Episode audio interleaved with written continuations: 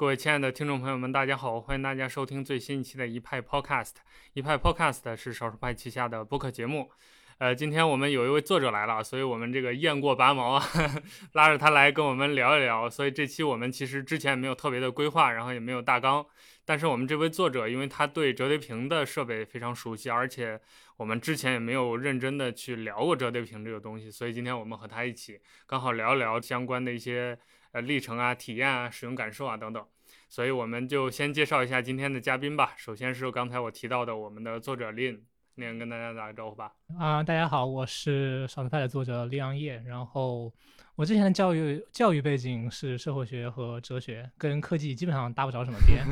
但是有会去看，就是比如说尽量靠近科技一些的东西，嗯，比如科技哲学或者是数字社会学这些东西。嗯，目前的职业应该还算是一个地球人。嗯，刚才其实我们已经聊挺嗨了，包括 令刚才跟老老麦已经聊半天了。对，所以我们一会儿还会延续我们话题啊，再聊一聊。然后第二位是我们的老朋友陆中南。嗯，大家大家好。对，陆中南也是大家熟悉的老朋友了啊，之前在我们闹鬼的节目里。今年闹鬼你要参加吗？清明节快到了。参加参加参加参加，可以。好。呃，那我们就言归正传啊。刚才我们说了要聊一聊折叠屏，嗯，呃，我们就先请令跟大家回顾一下你用过的一些折叠屏设备吧。哎，在在这儿先插一句啊，就是我们有一个算是前情提要，就是我们今年年度征文，令写了一篇关于 Surface Duo 的一个文章，然后那篇文章我们也觉得挺不错的，就是挺满意的。而且我们也大开眼界，因为这个东西其实编辑部没有，应该是没有人用过吧？国内总体来说用户都比较少，对，因为它系统本身就不支持中文，嗯，对，然后国内购买渠道也比较少，对，嗯。然后刚才我看了一下真机，我就说 看了真机有点想买了。老麦也是这个反应，对，所以我们请令跟大家介绍一下吧，你的用机历程。是，嗯，其实我在文章里面一直有克制住，把自己把它这个 Surface Duo 称作折叠屏手机，因为它确实不是折叠屏，它是一部折叠手机，它有一个折叠结构，它区别于我自己之前用过的 Moto 的 Razr 系列以及三星的 Fold 系列。对，嗯，我自己最开始入手的第一台折叠屏手机，当时我还在国外，嗯，是入手的一台国内没有上市的 Moto Razr 的初代。那还是一台四 G 手机，它没有，嗯，没有 SIM 卡，它简直就是一部很糟糕的手机，对，很糟糕。所以它在国内没有上市是很可以理解的，它配置非常落后，拍照可能比 Surface Duo 还要糟糕。我把它们两个放在一起比了一下，它拍出来的东西真的是马赛克级别的，对。但是它很特别，它一定要去运营商的渠道去购买，然后去给你绑 eSIM。所以这这也是它没有在国内上市的一个重要原因吧。但是这台手机回国之后就正式退役了，在去年七月份的时候，对。然后我自己当时在也是在丹麦的时候，在欧洲的时候入手了一台 Fold，所以是两部折叠手机一起用，当时是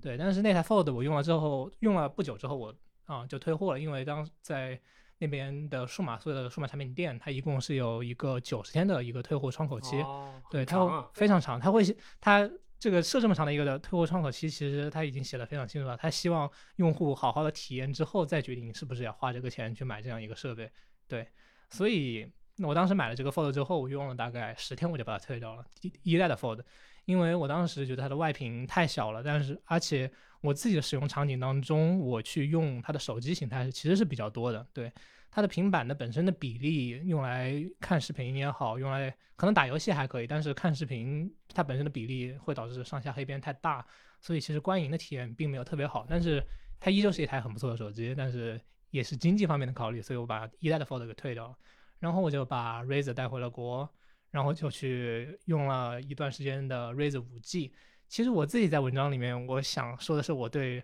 后来升级的在国内上市的 Razer 5G 是没有那么满意的。因为它相比一代，它确实可以，它首先可以插卡了，它终于是一部可以在国内用的手机了。但是它的问题就是，比起一代，它的设计更保守了一些，更圆滑了一些。所以我自己来说，从我的角度来看，我并没有特别喜欢那部 Razr 5G。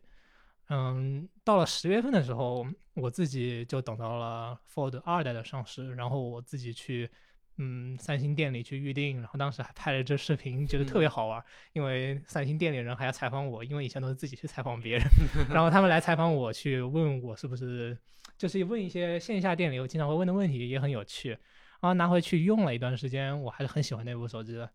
它使用体验非常好，它。在我看来，Fold 二几乎是我在2020年用过的体验最满意的一部手机。它 5G 的待机的续航时间也很长，它啊接上键盘之后也是一部不错的一个小型的电脑，就总体来说很开心。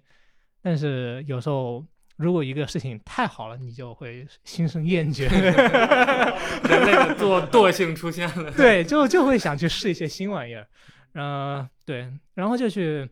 然后就是大家都会骂的很多的，在网上之前测评里面，大家都说这个东西不好的。这个微软的 Surface Duo 它没有折叠屏，它配置其实有点落后了。它拍照一看就知道肯定不好，因为它只有一个前置摄像头级别的一个这个东西，拍出来也确实不很不好。嗯，我之所以想去买它。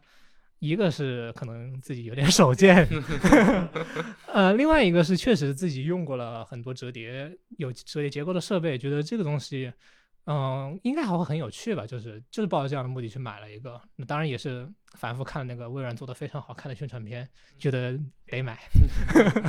微软做片是个高手。是，当时很不幸的买 Surface Book 二也是看了它的宣传片之后就就买了。嗯，那个东西的性能比较糟糕，那，那是后话了。但是 Surface Duo 当时真的就是呃脑子一热，觉得二零二一年应该换个新玩具玩一玩，然后就买了一台这个设备用，然后用了之后。刚开始，呃，一月份的期间，从一一月大概六号左右入手，到嗯十五号左右，它的到二十号左右，它使用体验都不怎么样，因为它系统还是有很多 bug，它的返回键，它的返回操作经常不知道在左边还是在右边，还是有时候 bug 出现在上面，就是你完全不知道应该怎么样用这个东西，就让我很困惑。直到差不多一月底。微软终于推了一个很大的一个更新，就把之前大多数系统问题都解决了。然后我再去使用这个设备，用了一个差不多一个月的时间，去好好想了一下这个设备的给我的感受，以及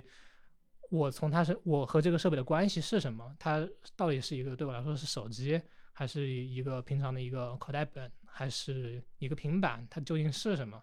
嗯，我从它身上感受到的是爱，是连接。还是就是我可以像一个像一本一本笔记一样把它放在一边不去用它，就是我会去思考这些问题。嗯，我的结论就是我还就是无论它对我来说是什么，这个它总体给我的感受还是非常积极、非常正面的。而而且这个感受是我从其他手机身上很难获取的。对，所以总体来说，我现在还挺喜欢 Surface Duo 的。直到新手机或者新玩具出现之前，我应该还会继续使用它。对，就是这样。所以用了这么多折叠屏，你对折叠这种结构为什么这么执迷？你觉得它给你带来了什么，或者它到底有什么比单屏更好的地方？呃，对我来说，其实我觉得可能使用价值是其次的。对，因为我很喜欢，我很享受去寻找这个这样一个物件对于我来说的意义，以及我能够感受到什么。而且这个设备是我们以前都很少见过的一个形态。所以我会去想，折叠屏对我来说，我能开发出一些什么样的奇怪的用法，或者是它像我生活当中用过的一些什么样的一些设备？它像一本笔记吗？它还是就是一个手机或者一个平板的叠加？但是如果你要说到嗯使用使用感受的话，那很简单，就是 Razer 还有那个 Flip，就是很显然就是它把一个传统的手机给翻折起来了，把一个手机做得更小了，至少在你需要的时候，它可以变得更小。啊，如果像 Fold、Z Fold 这样的设备，它就是把一个平板给折起来，但是你平常也可以把它当做一部手机来用，当然是一部有点重的手机。嗯，你还可以添加一些配件，让它变得有点像一台小电脑。对，因为毕竟现在平板和电脑的区别其实已经比较小了嘛。对，但是像 Surface Duo 这个设备，我觉得很难聊。一开始我写这个稿子也也挺头痛的，当时在想它究竟是一个什么东西，所以我一开始想就是。一开始想的问题就是它不是什么，它首先肯定不是一部很好的手机，它当做平板用体验也很怪，就是那么它可能更像一部 PDA，它是可以帮助人们提升效率的一个工具性的一个产品，它不是一个用于看电影、打游戏的东西。对我在 Surface Duo 上面，我已经很久没有玩《荒野乱斗》了。对，呃，就是这样。路中南指定游戏。这个我在国服之前已经冲到了两万六千飞，结果在这个上面我已经有一两个礼拜没有玩它了。对，就是它是一个不太希望人们去用它的设备，但是一般来说，一个设备如果让你不想去用它，它好像是一个很糟糕的事情。但是也并不一定是这个样子，或许有些人，比如说我，就不太喜欢在啊，至少希望去做出一些改变，希望去尽量少在移动设备上面花时间。嗯，我在 Surface Duo 上面也确实做到了，我从每天的使用时间，手机使用时间从六个小时降到了三个半小时，我觉得还是挺明显的。至于对于我自己来说有没有什么很大的意义，那可能要在一个更长的时间里面去看。但是它确实是对我的生活以及对我的一些，就是一些很细微的地方，有着一些很微妙的一些改变。所以总体来说，我对它还挺满意的。它是一个，它不是一个一个很好的手机，它也不是一个很好的平板。嗯，Panos Panay 在台上说的是，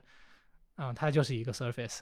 它。不是手机，它也不是平板，它就是一个 Surface。你，你们就应该把它当一个 Surface 来看。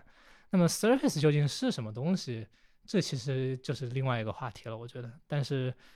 Duo，就从 Duo 这个设备来看的话，它确实跟其他的 Surface 共性很强，它就是一个多形态多变的生产力工具。对，就是一开始我一直以为是把它当手机来看的，因为我更习惯从内在参数来看，比如说啊，高通骁龙八五五啊。啊，UFS 三点三点零这种一直有觉得是手机，而且我看了很多视频评测视频去介绍它，感觉很大。反正我从视频里面看啊，好大一个东西，这怎么会方便呢？怎么会便携呢？然后结果今天我看到真机，很小巧，很轻薄，尤其是它展开来之后，薄薄的一片，就是薄薄的一块铁片，然后配上一个笔，就好像很小的一块笔记本。在任何文具店都可以看到那种小型笔记本，翻开来就是有一种你你很生活里很熟悉的一个东西，它突然变成了一一个数字化的工具，对，很科幻。我的第一感觉也是小号 Moleskine 变成了对 电电子的那种感觉。对，因为它的三维尺寸几乎啊，它的二维、它的长宽就是和那个 Moleskine 的口袋本完全一致的。嗯啊，而我自己之前一直是一个社会学的一个。研究人员，所以我确实会需要去随身携带一个小型的笔记本，去和人交谈的时候，去随手记一些东西，去观察的时候，去写下一些细节，以防自己忘掉了。所以你去把这样一个 Mo Skin 的一个笔记本做成了跟我手机二合一了，就是这个给我有一种很独特的感觉，就是我会有一种亲切感，我会有一种熟悉感。而我很我我特别能够理解很多人觉得这个设备看起来很怪，或者是不喜欢它，那也很正常。但是它对于就是对于我来说意义还是很重要的，就有一种这样的共鸣在其中。我自己开始随身带笔记本这个习惯是从我高中毕业就开始了。对我随身的物件当中一定会有这样一个设备，所以如果你要我去把这个物件拿掉，然后再把手机变成这个物件，这个感觉是其实是很奇妙的，所以我很喜欢这个概念。啊，尽管它可能不能真正的取代我的 Moleskine 笔记本，因为随身带这样一个笔记本，主要是因为它十分可靠，你不用担心它没有电，它可以在沙漠里，它可以在航行的时候，什么时候都可以用，都可以写，而且它也有一种就是无干扰的体验，你拿它就是只做一件事情，就是写和记，就是用来记录。那 Surface Duo，你当然你还可以做很多其他的事情，虽然它做的事情可能跟手机和平板都不太一样，但是它的。呃，它的 disruption，它的干扰，还是还是会比你的一个普通的口袋本还是会多很多的。所以，对，就是我不太确定它能不能真正的取代我的口袋本，很有可能不能。但是它给我的这种感受，是我非常非常乐意看到的。就是可以在现代社会里面、城市里面，你可以有这种类似的感受。可能放在户外啊、野外啊、沙漠里啊，就可能电子产品就不太适应。是，嗯，我自己。就是去到一些奇奇怪怪的地方的时候，也会带一个笔记本，是因为我知道它肯定可以用，它在任何情况下都可以用啊。当然没有灯，我也可以随手写一写，即便我看不到我写的是什么，啊，它的可靠性是很难被替代的。对，啊，甚至我带的笔还是一支原子笔，它甚至如果有幸我可以到啊宇宙去，我我也可以继续写。但是，呃，手机这个东西，你可能会遇到没有电，它可能系统崩溃，嗯，它要是强制升级等等这些问题，都可以让你在某一个瞬间，你必须要去做记录的时候，你做不了那个记录，这个可能性还是很高的。而且 Surface Duo 它的系统至今也并没有特别稳定，它让我做不了记录的可能性也还是会存在的。对，所以就是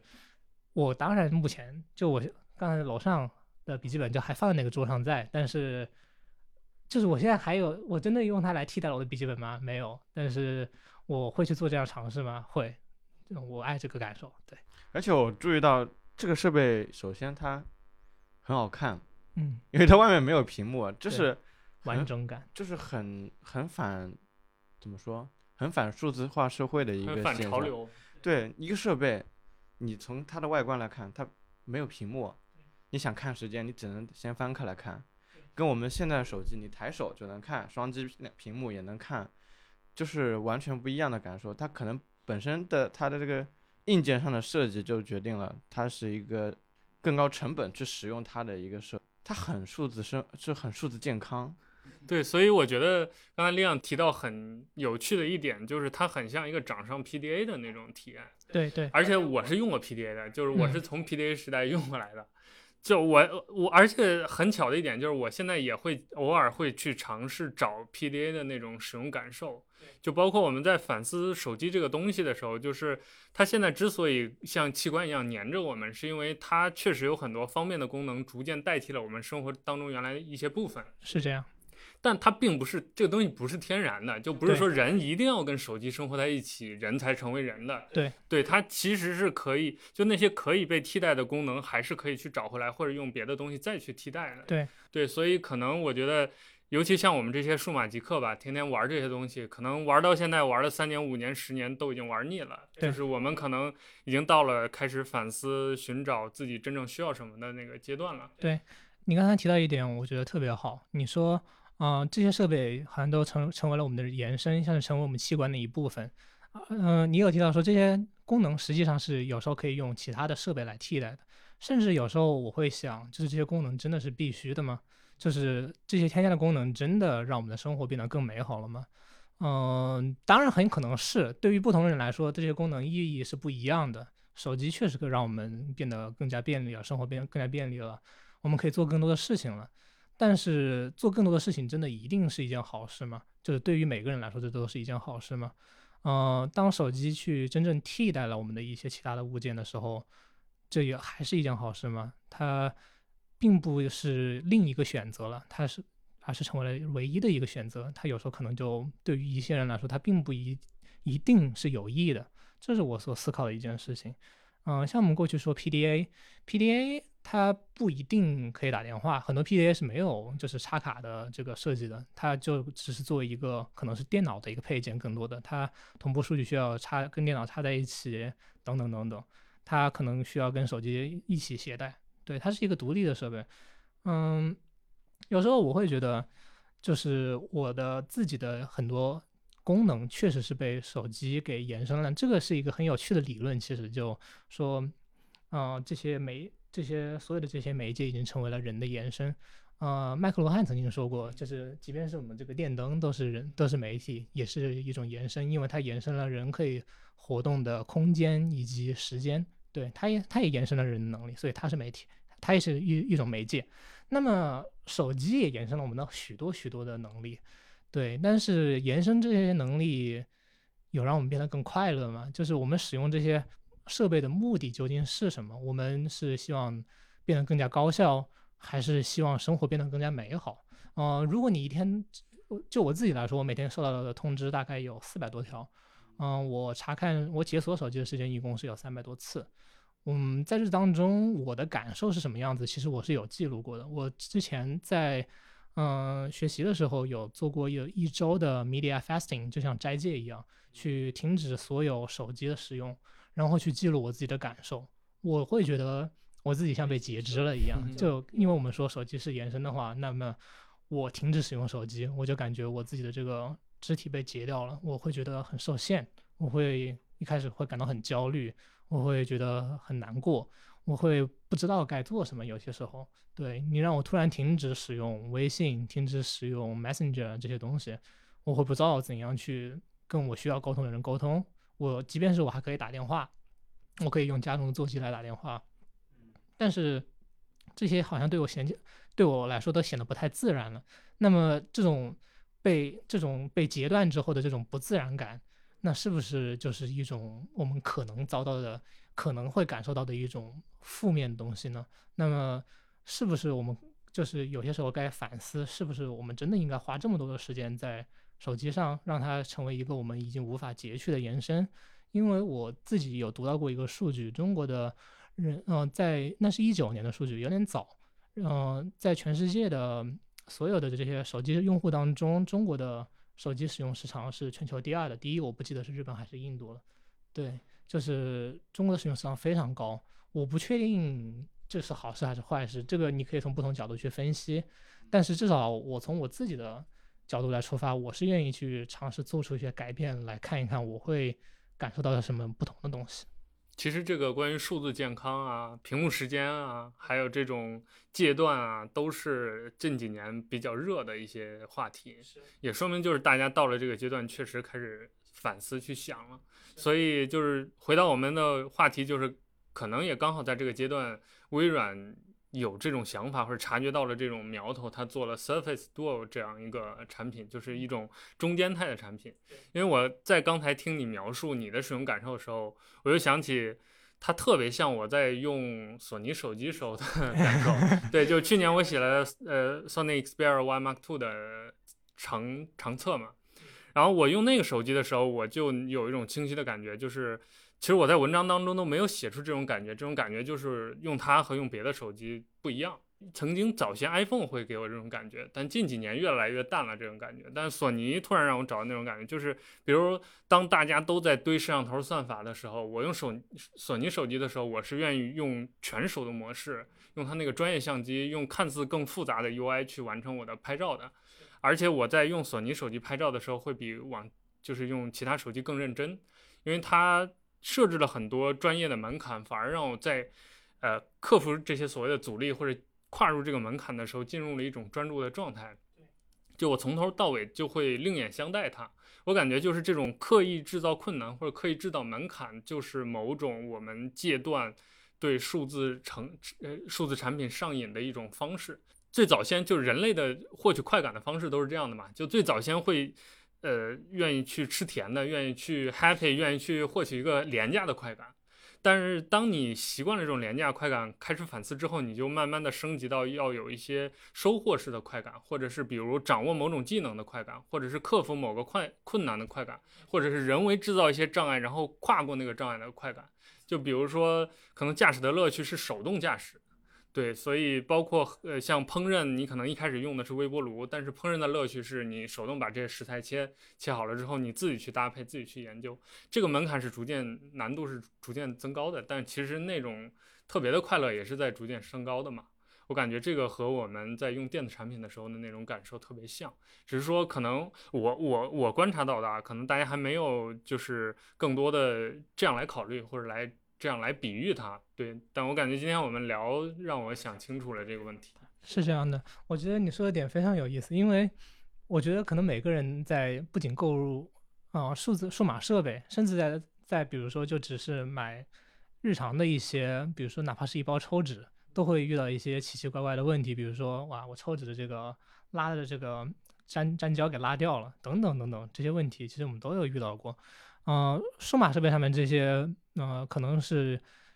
这些厂商有意或者无意造成的这些，可能对于新手或者说是部分使用者们，啊，不友好的这些设计，嗯，在很多人看来它就是很糟糕。但是这些糟糕的这这些最后也就导致了我们的这个购买决定可能会很糟糕。那么我们这些糟糕的购买决定是不是真的就是让我们感受到很糟糕？这又是另外一码事，因为。我记得我自己最开始用 PC 用电脑是还用的是三八六，对，就是很老是是我家里是我父亲购入的电脑，对，所以那个电脑使用感受糟糕吗？那糟糕透顶了，对，它非常不直观，它用的还是 DOS，就是一开始对一开始家里连鼠标都还没有配备，所以用的特别痛苦。但是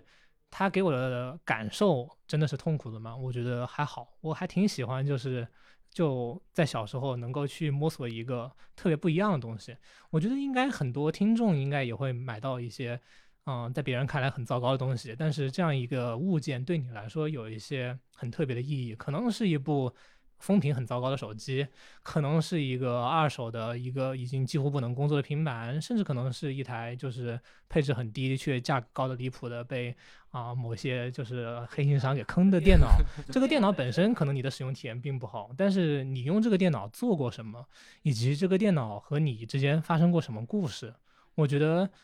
嗯，可能这个价格你本身付出的这个就是你付出的钱可能并不值，但是。这个回忆本身，这个感受本身，对你而言是一个独一无二的体验，所以我觉得这可能才是在更长的时间周期当中，对用户，甚至是对于你个人的这样一个旅啊旅程当中更重要的一件事情。对，刚刚说到二手啊，我们的二手大户陆中南聊一下，又是我了。你为什么爱收二手？我最近也没有怎么收二手的，没有怎么收，你又是平板又是手机。以前收过，但是后来都很不行。包括你说很糟糕的设备，很分屏很差的设备，但是回忆特别美好的，我就一下子想起了我，就是我记得我上大学的时候，就有一年，呃，应该是六 S 出电池门，然后当时对它很失望。刚好那时候锁狗，哎，现在锁狗也是我的同事了。啊，你俩那么早都认识了？啊，对啊，然后寄过来一台 Nexus 六 P。也没说送我，他说楠楠你先用着，然后呢，这个东西分屏很差，就是尤其是高那个骁龙八幺零，很很火龙，然后，然后但就是那台机子还有 Clyde 带着我一起用，就是成为了我就是这么说一下搞机有点奇怪，就是折腾安卓手机的一个入门吧，就很快乐。的这种方这份快乐当然也延续到了现在，然后那个时候尤其是。它的续航特别短，就可能你带出去用，可能两个小时亮两个小时就没电了。但是我当时又很依赖这台设备，所以我也开始尽量就想办法去少用这台手机。就那个时候感觉其实特别好，因为我常年会开勿扰模式，我可能过了好久想起来才收一次消息，跟现在每时每刻都会看一眼手机，看有没有通知啊、推送啊之类的，那种感觉是完全不一样的，就是。生活的意识的重心完全就放在自己身上，自己到底是有什么样的感受和情绪，就可可以这么说吧，就是和自己走得特别近。我记得我第一次被 iPhone 打动，我第一部 iPhone 是 3GS，我第一次被 iPhone 打动特别的傻，现在看来，就是它有一个利用重力感应喝啤酒的那个 App，哦，我还记得有那个。呃，重力感应调那个什么化学试试剂的啊，对对对，就类似那种东西。就当时因为其他的手机还是塞班那种玩意儿，对，有有重力感应 还是一个很新鲜的东西，就是一个很淳朴的一种东西。但现在我们可能都不稀罕了，但是反而可能就是我们缺少的，或者我们想要的就是那种淳朴的快乐，无法被量化的吧？嗯。你你原来用三 GS 的时候快乐难道是八十五？然后今天用到最新的 iPhone 十二，难道快乐就是一百二了吗？就是快乐是很难就是去被评分的啊！我第一部用的 iPhone 是 iPhone 四。那个时候是买了一台白色的 iPhone，然后我当时也挺惊艳的，我用的也很开心，我也下了类似重力感应的应用，是当时看《生活大爆炸》的时候看到他们在里面用手机挥鞭子，我就去下了一个可以模拟挥鞭子的那个应用，然后你一甩手机，它就有一个那个响声，就很蠢，但是又很好玩。然后那个时候就经常在大学宿舍里面对着室友就挥鞭子玩，听起来好像情节有点怪，但是。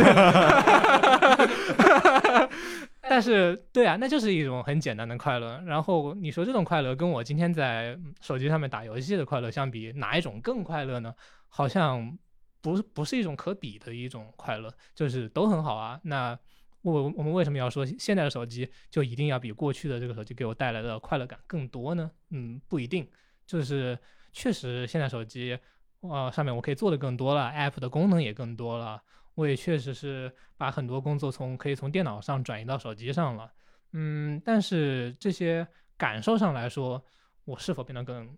我的生活是否变得更美好了？我是否更开心了？我也不确定。可以，或许我以后可以尝试着用一台完全，嗯，功能机去存活一个月，看我能不能活下来之类。然后我也可以再来告诉你们我是不是更开心了，谁知道呢？就是我觉得一个设备的使用体验，或者就是可以说是人生体验，这个东西是不能去在你用之前，在体验过之前就去说这个东西不好，所以你肯定不会喜欢它。或许你也有一个人生选择在前面啊，我是否要去做这样的一个选择？那这样做了之后，我会不会感觉我一定会过上很悲惨的生活？谁知道呢？就是有些东西是无法被复刻的吧。就像你的这个设备对你来说，你的体验是独特的。那么你做出某一种选择之后，你的人生体验也是独特的。你你开心那就够了，你觉得满足那就够了。对，就是很多东西是不可以被评测的。我是这样觉得。嗯。包括 现在好像买设备之前已经不会有抱有太多对它感性的期待了，反而是有很多嗯参数上的要求。但是买来之后，这个设备这个就是这个设备会伴随你度过怎么样的一段经历，这是完全不可知的。而且就是我感觉这几年随着这个测评行业越来越发展的越好，大众对于这个测评的依赖也像依赖手机一样，就是越来越严重了，就是很容易被。呃，宣传词汇被测评、被参数引诱或者诱惑，我感觉这也是一个就是可能阻碍我们靠近这个真实设备感受的一个点。就是你很难说，比如说，当你买了一部，啊，我说一个吵架的例子吧，当你买了一部华为手机的时候，走进一个用 iPhone 的人的圈子里，你很难保证自己不被其他人 judge，反过来也一样。但如何顶着这种 judge，，然后坚持自己买这部手机的原则，或者就是我买的时候就不是因为别人的 judge 而买的，这种就是挺需要一个人的勇气来做这个决定的。啊，当然这首先是需要有一定的经济基础，你可以去做出这样的选择。另外，我觉得也是你在去做出一个购买选择之前，可以有一些独立的思考，比如人家说这个东西拍照好，但是你真的需要拍那么多照吗？就是现在每一个手机上面都有像复眼一样多的手机摄像头，对我也不知道就是为什么我需要那么多的手机摄像头，它可以让我拍得更好，确实，但是我真的有那么多的去用它吗？我自己在业余的时候有去拍视频玩一玩，我觉得手机摄像头好，确确实在我的这样一个工作流当中是可以起到非常有益的作用的。我可以说有时候我用 iPhone 拍的可能比我真正用相机拍出来的效果还要好一些，尤其是在摄像方面。对，我觉得它非常的顺手，它不需要我一定要架在一个三脚架上才才能开拍，我觉得它很好呀。但是我觉得这手机摄影其实是一个比较小众的需求，其实相对而言，就是我们都会去拍，我们都会去有些去分享、去上传，这很好。我也觉得就是去做这样的创作，应该是每个人都可以触手可及的。但是你真的需要那么好、那么顶尖的摄像头吗？我觉得可能不一定，因为我觉得对我来说，我即便是用我我在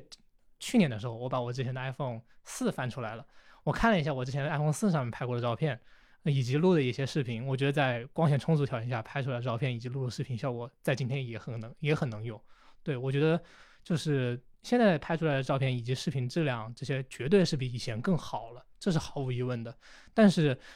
这种好对我来说是否是必要的？其实我这是我最近在思考的一个问题。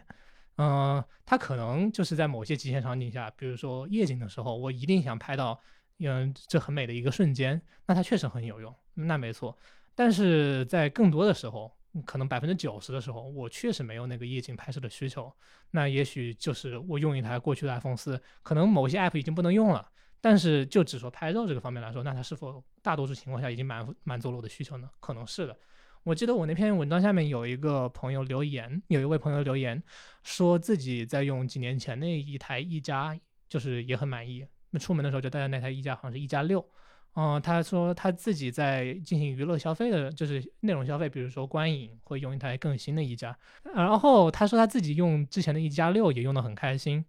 嗯，我觉得那就那那就很对呀，就是我们好像有很多时候不太需要去和厂商一样的速度去追求这些参数也好，去追求手机摄像也好，他们这样去升级自己的设备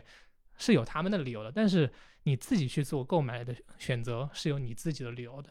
而你的理由跟他们的理由是不一定会重合的，很多时候是不重合的。其实，所以对我是觉得。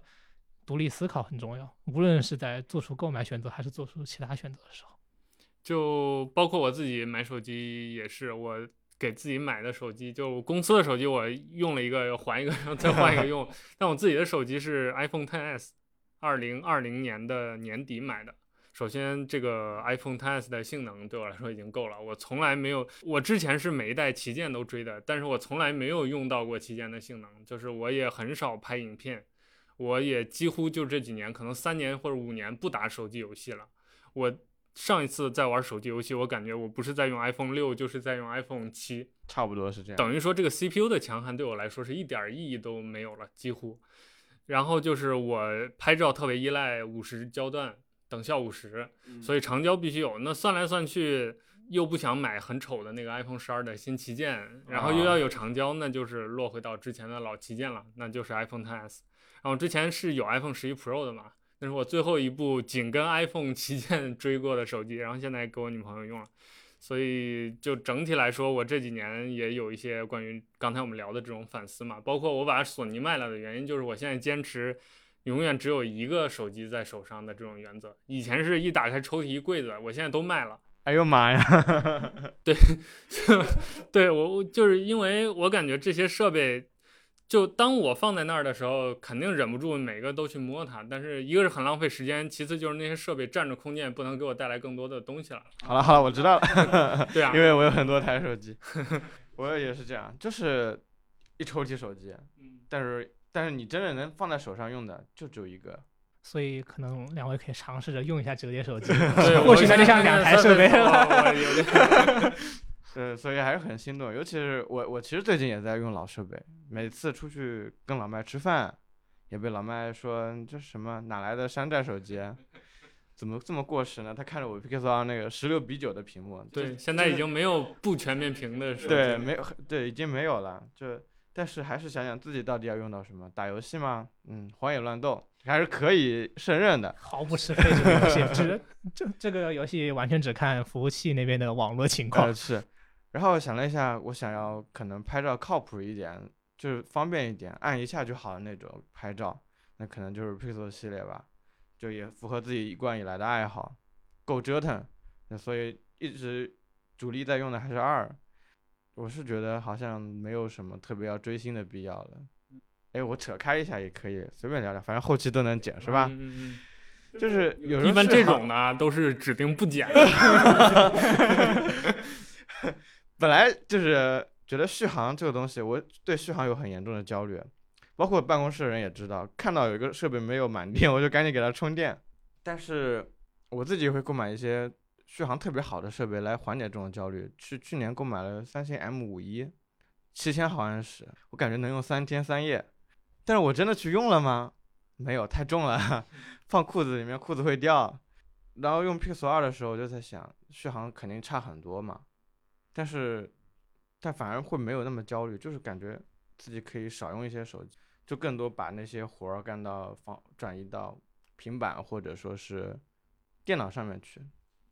因为那些东西生产力相对更高一点，你只包括我现在好多好多职能都已经，就是我不我不太喜欢很多职能放在一个设备上的东西，比如说宜家有一个什么台灯音箱，我就搞不明白为什么一个音箱又是台灯又是音箱，我是不太喜欢的。我当然知道这种设计有它的市场，呃，然后手机我就尽量把它当做一个通知接收器。然后工作可以放在电脑上，看剧可以放在电视盒子上，这样子的话，我希望我有一个更加专注的状态。你说到这个通知，我刚好是相反的，我是几乎所有 app 都不开通知的，我只有工作的飞书开通知，然后所有的微信群。我都是屏蔽的，就是如果不是张小龙特别的流氓，就是群里艾特你，他还要强通知的话，那个我都要关掉。然后 Telegram 因为是我的主力 IM，我是开通知的。然后别的我就想不到哦，还有个喝水提醒的是开通知的。然后那喝水提醒特别烦，之前是每小时提醒一次，我就后来给它关了，就每天只提醒我两次，早晨一次，晚上一次。然后哦，还有 GTD 我是开通知的，别的我都全部关掉。就是如果我需要。包括什么外卖、快递这些，我需要获取某个资讯，我自己主动去点它。然后其他时间就手机在放在兜里或者放在哪儿，我可能尤其是比如周末，我可能一整天都没有摸过手机。周末整天都没摸手机，那还是厉害。不过我也是常年开勿扰，然后那些外卖快递也是关掉的，包括我主力的应用 Telegram，它就是我也给关了。不过我突然想起来，就是，呃，Pixel 上面有一个功能叫做极限省电模式，我是这么跟他说的，它就是默认把你某指定的某几个应用开启，就保持运行状态，那其他都是就是暂停了，就不让用。你可以临时用，点一下，可以，他会说你可以临时用，用来比如说几分钟之后，他会给你强制关掉。我觉得这个就特别数字健康，而且。这个极限省电模式已经成为我的主力省电模式，就是主力，就是日用手机就是日常就是这个模式，我觉得所以还可以。像你们刚才都有提到通知这样一个，就是通知现在好像更多的是对我们进行，就是对我们造成的影响，或者是对我们造成的感受，更多是打搅以及打断思路，它好像是一个让人很烦的东西。但是通知这样一个设计，其实最开始更多的是应该让我们更少的去。查看东西的，因为在最开始我们没有通知这样一个设计，那我们查邮件要不停的去刷新，或者是我们必须要点开邮件的这个客户端，我们才知道我们有没有收到新邮件。我们必须要不停的自己去手动查，而通知其实应该是让我们更少的去查看这些具体的这些软件的一个呃方式。对。但是现在通知反而起到了一个反作用，所以就在想，就是像。啊，您刚才提到的，我们现在可以其实把大多数通知给关掉，好像也并不会真正的漏掉很多消息，我觉得很有道理。对，甚至我自己在用 Duo 的时候，我的感受就是，好像很多时候，即便是我微信响了，我也并不是真正的需要去查看它。如果我一直以来我有一个自己的理论，就是如果有一个人真的想立立刻现在马上找到你，那他一定有现在可以找到你的办法。对。就是他肯定不会在微信上问你在吗？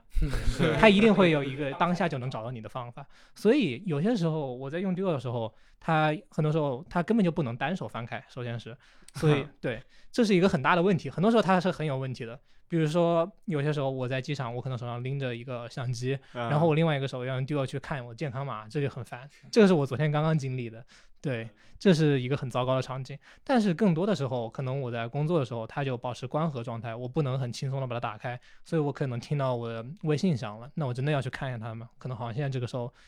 并不是那么必要。所以我现在更多的时候就直接在电脑上面开一个微信啊，然后如果一定要有什么紧急的消息，我就在电脑上回了。而且这个回的效率，大多数情况下自然是比我在手机上回复的更高。或者是我这个时候听到有一个邮件的提示音，那这个邮件真的是。是一个很重要的邮件吗？就是可能不是呢。如果我现在进行的这个创作可能比查看邮件更重要呢？就是每一次我去听到通知音的时候，我都会去想，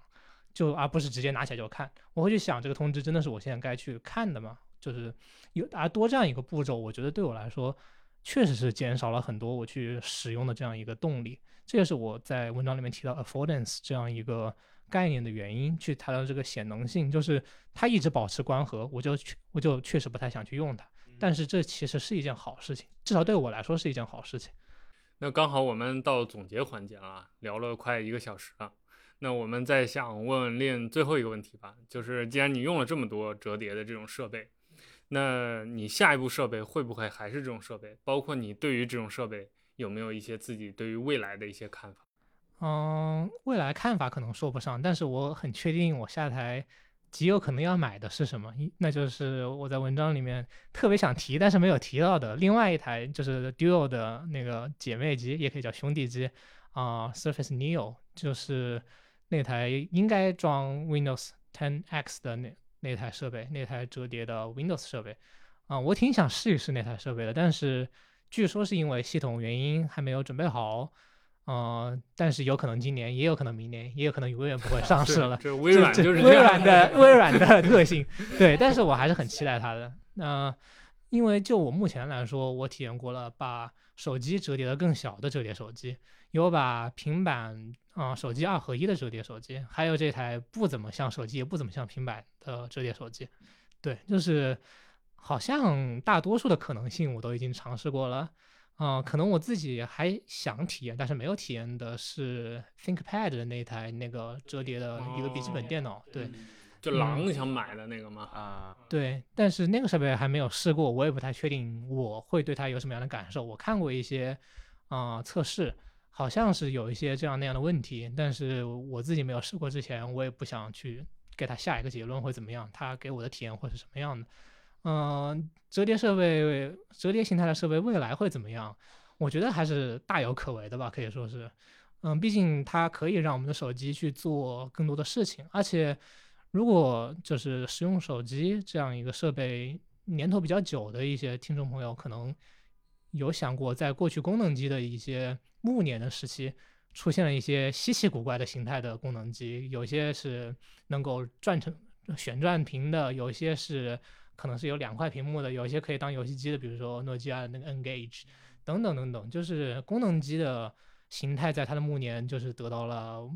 前所未有的扩展。那么现在我们的智能机到了现在又开始出现了这些新新的形态，也可能是预示着要有一些新的设备出现了，那也是有可能的。就是未来是什么样子的，我不太确定，但是我只能说我很期待，就是折叠形态的设备在未来的一些实。实现也好，应用也好吧。